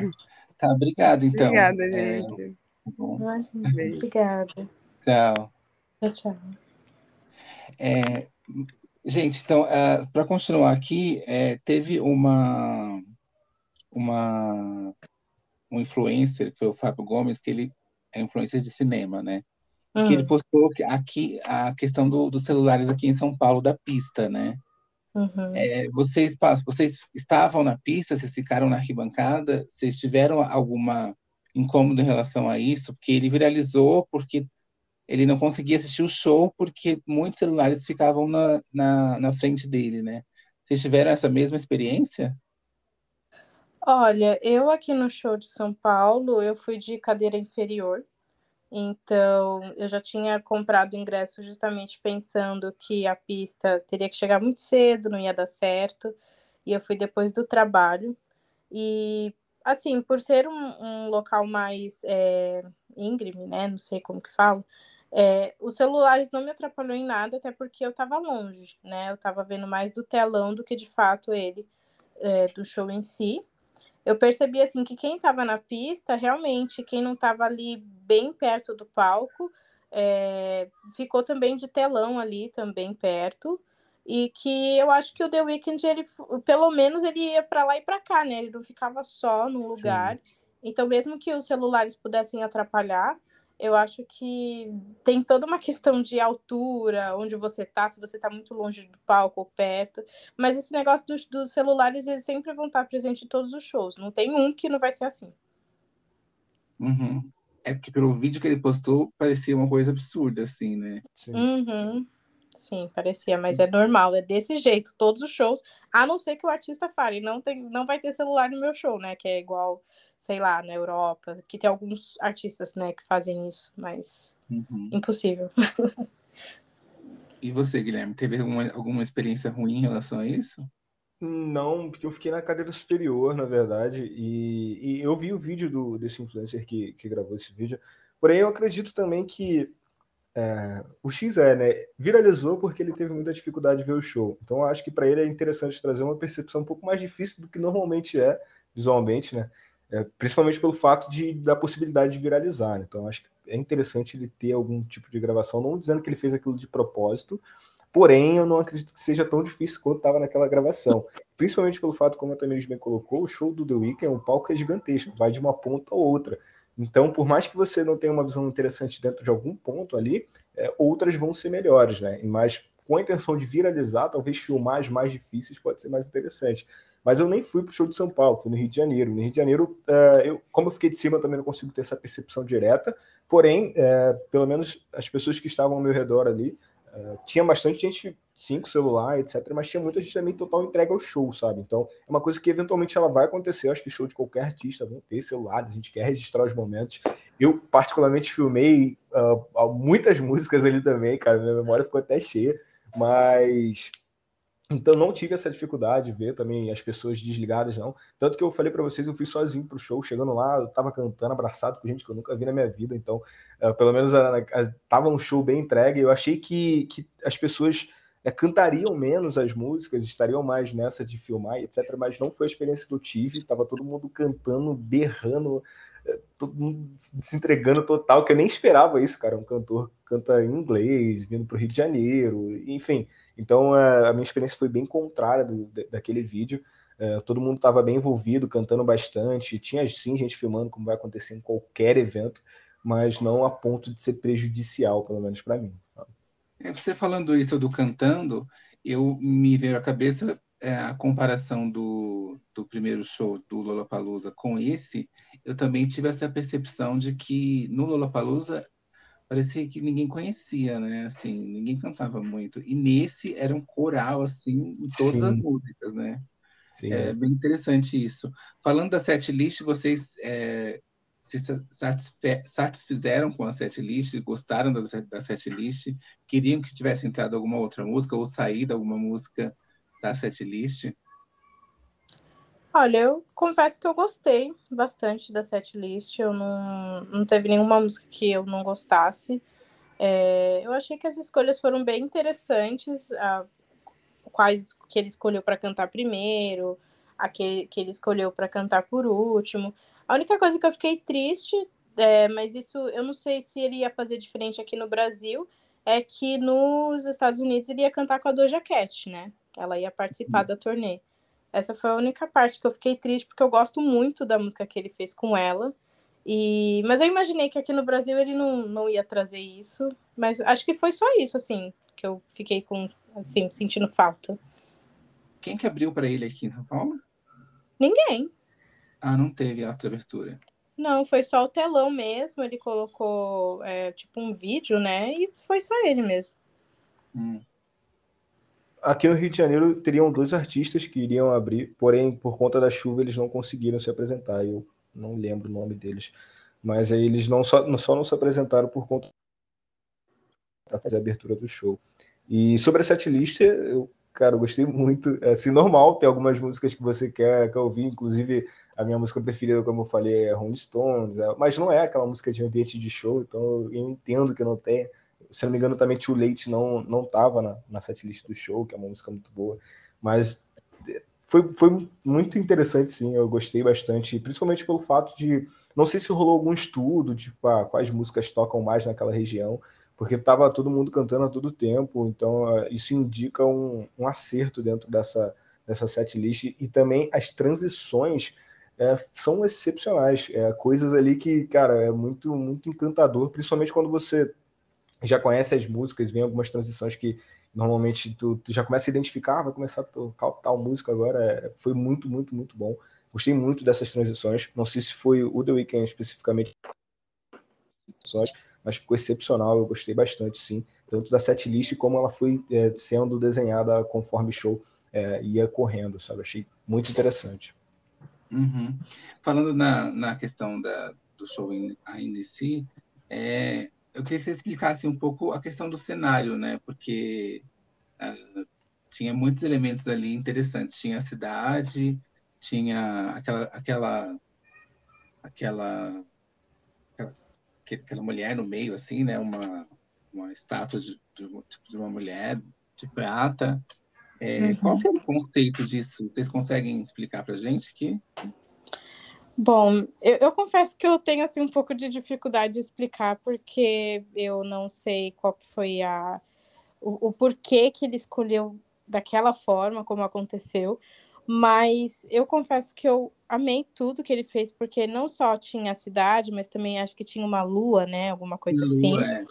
É, e aí, esse cenário, assim, é, tanto no começo do show, conforme as músicas foram passando, ele é, ia para uma outra coloração. Me lembrou muito lá, um cenário apocalíptico. então, era um apocalipse, assim, que tinha um, um assim, nossa, foi muito bonito de, de se viver assim a questão do, dos artifícios que ele usou com que era do, do fogo né durante a as, as apresentações e também as dançarinas. Eu achei muito é, interessante, né, como que foi essa questão, porque elas vinham, dançavam, era como se elas estivessem fazendo um ritual. E eu fiquei, gente, eu tô assim maravilhada, porque ao mesmo tempo que elas estavam fazendo ali aquela dança, é, o The Weeknd ele tava com a máscara, que eu achei o máximo. Ele tava com a máscara só depois que ele tirou. E, e assim, foi foi uma escolha de, de, um cenário muito muito bonito assim na minha concepção porque casa né com a, o caos do After Hours uhum. e, e eu acho que é, ele trouxe também acho que foi tanto não sei se foi desde o começo da turnê mas acho que no aqui em São Paulo e no Rio de Janeiro foi o mesmo cenário né acredito eu Sim, no Rio de Janeiro não subiu a lua também por conta da chuva, mas ah. a gente devia fazer parte também do cenário. Uhum. Mas basicamente é isso. É, eu, eu, também nunca vi ele falando expressamente, detalhando qual é a percepção que ele tem, porque de todos aqueles detalhes lá. É, eu sei que a estátua ela é uma referência, né? Um filme que, se eu não me engano, é de 1927, eu acho. Eu nunca vi esse filme, mas é um filme que se trata justamente disso, né? De uma sociedade, de uma cidade meio futurista, é, uhum. e tem essas referências justamente nisso. Eu acho que ele tenta trazer isso para o show também, que é algo excepcional. Eu, particularmente, nunca tinha ido a um show onde o artista se preocupava tanto com o ambiente que estava ali, sabe? Não é só eu ir cantar a música, um palco longe, não. Era tudo bem estruturado, como a Tamiris falou, você fica basicamente imerso ali, aquele cenário apocalíptico e etc. Então, é referência a esse filme, né, de, de 27, tanto a estátua, acredito que a cidade também. A, lua. É, combina muito com esse ambiente, então eu acredito que também tem uma referência ligada a isso, porém ela é também se retrata muito sobre a ideia de, de after hours, né, que tudo acontece dentro de uma madrugada, então acredito que a Lua ela tem justamente é para trazer esse ambiente ali pro, pro show. Então, eu não consigo detalhar especificamente, falar com muita segurança sobre cada detalhe, o que, que é cada elemento ali, principalmente pelo fato de eu que ele não, não ser tão claro sobre essas ideias dele, mas é, pelo pouco que eu sei, é, acredito que tem ligação com, com, isso e principalmente essa referência do filme, que agora me fugiu o nome desse filme, mas eu sei que é um filme bem antigo que é justamente sobre isso, né? Uma cidade futurista, apocalíptica e etc. É, eu, eu acho que até no telão também, quando passava o show, tava preto e branco, né? Então acho que ele Sim. quis fazer essa referência. Sim, exato, exato, exatamente.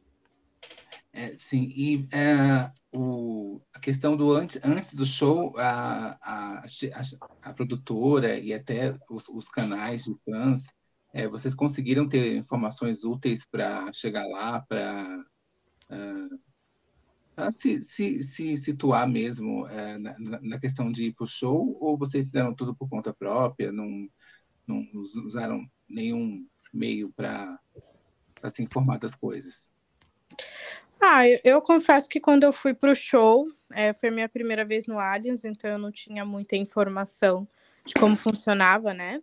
Eu acabei é, pegando um Uber, o que não foi muito inteligente, porque estava o trânsito, isso porque eu cheguei uma hora antes de começar o show. Eu já não estava muito é, interessada de chegar cedo, porque eu não sabia se, ah, dependendo se eu chegasse uma hora mais cedo, mais tarde, a visão ia ser melhor ou não. Mas eu fui sozinha também. E, assim, até que foi fácil, né, de, de chegar. É, tanto que depois que eu, mesmo que eu não parei no meu destino com o Uber, eu acabei conseguindo chegar mais fácil lá no, no show, né, me localizar no portão. Na hora que eu cheguei também, estava bem cheio, muita gente, mas foi bem intuitivo, né? Tanto na hora que eu estava indo, quando, quando eu cheguei lá dentro. Uhum. E aí, pra, eu, eu, eu, acompanhei uh, pelo grupo mesmo lá né, do The Weekend Brasil, e, porque eu queria ver alguns detalhes, o que, que podia, o que, que não podia, então eu dei uma olhada nisso.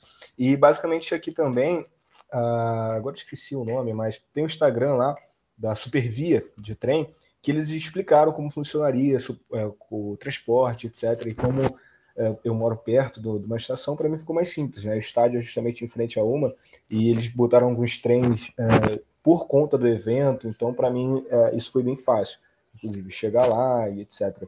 É, dificultou foi justamente a questão da chuva, e que é, atrasou a entrada e etc. Mas é, sobre a estrutura, montagem, chegar lá, isso para mim foi bem fácil, bem simples. A Supervia deixou informações também bem claras é, sobre o que, que, iria ocorrer e tal. E no grupo muita gente mandava informações sobre o que, que era necessário para conseguir entrar, o que, que podia entrar, o que, que não podia. Então, só estando no grupo e dando uma olhada no, no, no Instagram da Supervia, eu consegui todas as informações necessárias para conseguir ir voltar para o show sem problema algum. Sim, legal. É, e para terminar, eu queria é, perguntar perguntar para vocês se vocês acham que o Brasil vai ser é, se tornar de fato aí sempre incluso nas próximas turnês dele, né? Se vai ser um lugar de passagem de todas as turnês, assim. Se ele falou alguma coisa sobre, ou se vocês sentem isso, né? Pela, pelo momento que vocês viveram ali. Olha, eu, eu fico um pouco cética, né, nessa questão, porque muitos outros artistas, não querendo igualar o The Weeknd a eles, mas que eles sempre vêm para cá para fazer um estudo, né, em questão de como que foi é, o público, se eles obtiveram o resultado que eles queriam. E aí eu fico me perguntando, né, será que realmente a gente vai continuar nessa rota que eles estão fazendo? Eu espero que sim, mas eu, eu fico pensativa nisso porque teve, sim, para mim foi sucesso, porque lotou, né? Tava bem cheio. É... E aí eu penso que, poxa, para quem veio aqui no Lula Palusa anos atrás, voltou depois, com o sucesso que ele tem, eu acho que dava até para ter colocado mais uma data, uma, uma data extra, seja aqui no, no, em São Paulo ou no Rio, ou até mesmo em outro estado, porque é, teve demanda, teve muita demanda, né? Mas eu, eu fico assim um pouco preocupada, né? Se realmente ele vai voltar. Eu não ouvi nada sobre ele, assim. Porque até porque hoje o artista diz uma coisa, mas daqui a um tempo as coisas mudam, né? Então Sim. faz sentido, né? A logística que ele queira trazer. Uhum. Sim. Tem muito essa questão também, né? Da logística, até da nossa moeda, né? Porque é diferente da deles. Eu não sei se isso tem uma influência direta, mas eu acredito que talvez tenha, né, sobre o custo de trazer esses artistas aqui para o Brasil, é o que, que vai dar retorno para eles, principalmente pelo consumo do, dos fãs serem real, né? Então, não sei especificamente sobre essas questões que podem ter uma influência negativa ou positiva. É, porém, é, quando se trata de, de ambiente, assim, eu, eu, foi muito interessante. Eu vi algumas páginas é, que não são nacionais, né, falando sobre o show que aconteceu em São Paulo, no Rio de Janeiro principalmente, por conta daquele visual de chuva, todo mundo cantando e etc., é, que teve uma, uma repercussão positiva dentro dessas páginas. O próprio The Weeknd, ele fez, ele entrosou bastante com o nosso público aqui, né? Se eu não me engano, teve mais shows na Argentina, mas postagens deles aqui no Brasil foi maior, sabe? É, o Bruno Mars veio aqui também, fez um clipe pela passagem no Brasil e etc. Então, eu vejo com olhos positivos e otimista para que ele volte. Ele chegou a postar uma música, é, não sei se vocês conhecem aquela música lá do. Eu esqueci o nome do DJ, mas é basicamente que chamam de Cabaré, né? Que é uma versão da música ah, dele. Ele repostou isso no Instagram, postou a foto que as fãs tiraram com ele aqui no Rio de Janeiro. Então ele, ele teve essa interação, eu, eu vejo isso com, com os olhos positivos, né? De que seja. E, e, também pelo fato, aí já foge um pouco do comercial, o próprio The Weeknd, ele passou já é, Natal e Ano Novo aqui no Rio de Janeiro há alguns anos, né? Então. Ah, é? Sim, é, é, acho interessante porque a, a, agora esqueci o nome dela, Bianca Chieta, até expôs uma conversa que ela teve com o The Weeknd, dele falando que iria passar umas datas festivas aqui no Brasil e, com, e convidou ela para estar tá junto dele, né? Então é, é um país que ele já veio aqui sem ser com essa prerrogativa de fazer algum show, ele veio é, em data festiva mesmo, e isso pode ser interessante. É, o que me deixa ansioso foi a, a, bailarina, uma das bailarinas dele postou uma foto é, em frente, acho que a, o Cristo Redentor aqui no Rio de Janeiro, é, citando que além dos problemas ela tinha gostado muito da cidade. E eu vi até um pessoal especulando, tá? Mas que problema pode ter acontecido? Foi questão de show? O que, que aconteceu? Então, é, assim, fica aquela, aquela expectativa positiva. É, porém, eu, eu, particularmente não sei, não sei o que, que, passa na mente dos produtores, se a visão é só mercadológica ou se é a interação com o público. Eu, particularmente, achei uma experiência muito boa. Lucas show em São Paulo, dois, duas agendas em São Paulo, uma só no Rio de é, Janeiro também, que ficou entupida. Então, eu acredito que sim, e espero, torço para que isso se torne frequente. É, no São Paulo já teve uma data extra, né? No Sim. Rio que não teve, mas ah, acredito que ah, tanto a demanda dos streams ali do consumo que eles têm acesso, que eles sabem, né, é, que tem público. Tem essa questão mesmo que você falou do, do, do, do dólar está muito valorizado, Exato. muito diferente do, do, valor do real, e aí é, tem que ter, ser um, uh, um evento muito caro para se trazer, e aí uhum. você precisa cobrar mais para lucrar em cima. Uhum. do país, né, é, ajuda ou dificulta isso, esse, esse fato, né? Exato. Mas é uma coisa que você Sim. falou do, dele vir passar o Réveillon aqui. É engraçado que é, recentemente eu soube que a Queen Latifah é, passou a, a lua de mel dela aqui, né, no Rio, inclusive, né? Caramba! Então, é. assim, e estavam falando esses dias como que a Taylor conseguiu é, se esconder no Brasil, né? Tipo, vários artistas vêm para o Brasil e, e passa e ninguém tá nem aí, né? Uhum. o Brasil ele tem essas cidades mais paradisíacas, né? Que é, o Rio de Janeiro é uma cidade dessa, né? Para quem tem grana, é. o Rio de Janeiro é perfeito, cara. O problema são os lugares que não são tão bons de estar tá, é, por perto, né? Porém, para um artista internacional, onde ele pode ficar nos melhores lugares da cidade, eu imagino que isso aqui seja um paraíso. Então, é, não, é... Deixar, não deixar vazar, né? A informação também, né? Exato, exato. Isso daí é uma staff maravilhosa também, conseguiu ocultar essas informações, né? Mas, é. E eu acho que o Brasil também tem uma coisa que não sei se em todo lugar tem, que é um cover, né, do, do The Weeknd. e ele já fez postagens. Ele fez postagens né? desse cover, né? É, é, é sósia, né? Inclusive, Sim. o próprio The Wicked reconheceu ele no show daqui de São Paulo, né? Apontou para ele assim, né? Pela semelhança física. É. Então, isso aí é. talvez seja uma coisa que, que é, por conta dele não é vir, né? Sim. Sim o, o, povo brasileiro é muito caloroso também, né, cara? Tu vê que. É, é maravilhoso. É, Bom, gente... gente... é isso então. Obrigado por vocês terem aceitado dar essa entrevista aqui para mim. É, adorei o papo.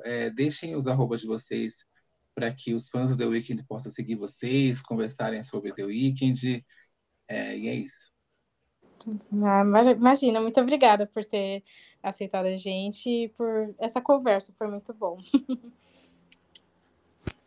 Beleza, eu que agradeço também a oportunidade de, de falar sobre o The Weeknd. Como eu falei, cara, no ciclo social poucas pessoas consomem tanto o trabalho dele, então sempre quando eu tenho oportunidade de conversar sobre, eu acho um prazer imenso musicalmente, também sobre características pessoais, acho muito interessante. Obrigado aí pelo, pelo seu tempo, Dan, também uh, da Tamires. Quem quiser falar sobre, eu não, não sou um, eu sou um cara mais low profile, né? Não fico postando com frequências, mas se quiser trocar uma ideia sobre o The Weeknd, falar sobre lançamentos, músicas, etc., pô, fica à vontade, fica à disposição. É sempre um prazer falar sobre isso. Meu nome no Guilherme, meu nome no Instagram é basicamente guilherme.barbosa. É só isso, só que sem o E no final de Guilherme.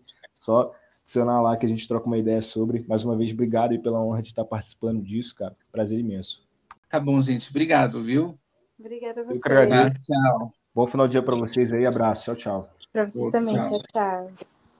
E se você gostou desse episódio, não esquece de deixar aí a sua classificação no Spotify, as suas cinco estrelinhas, compartilhar esse episódio com amigos que gostam do The Weeknd e que gostam de ouvir sobre música pop e shows e muito mais. É, um beijo e até a próxima. Tchau.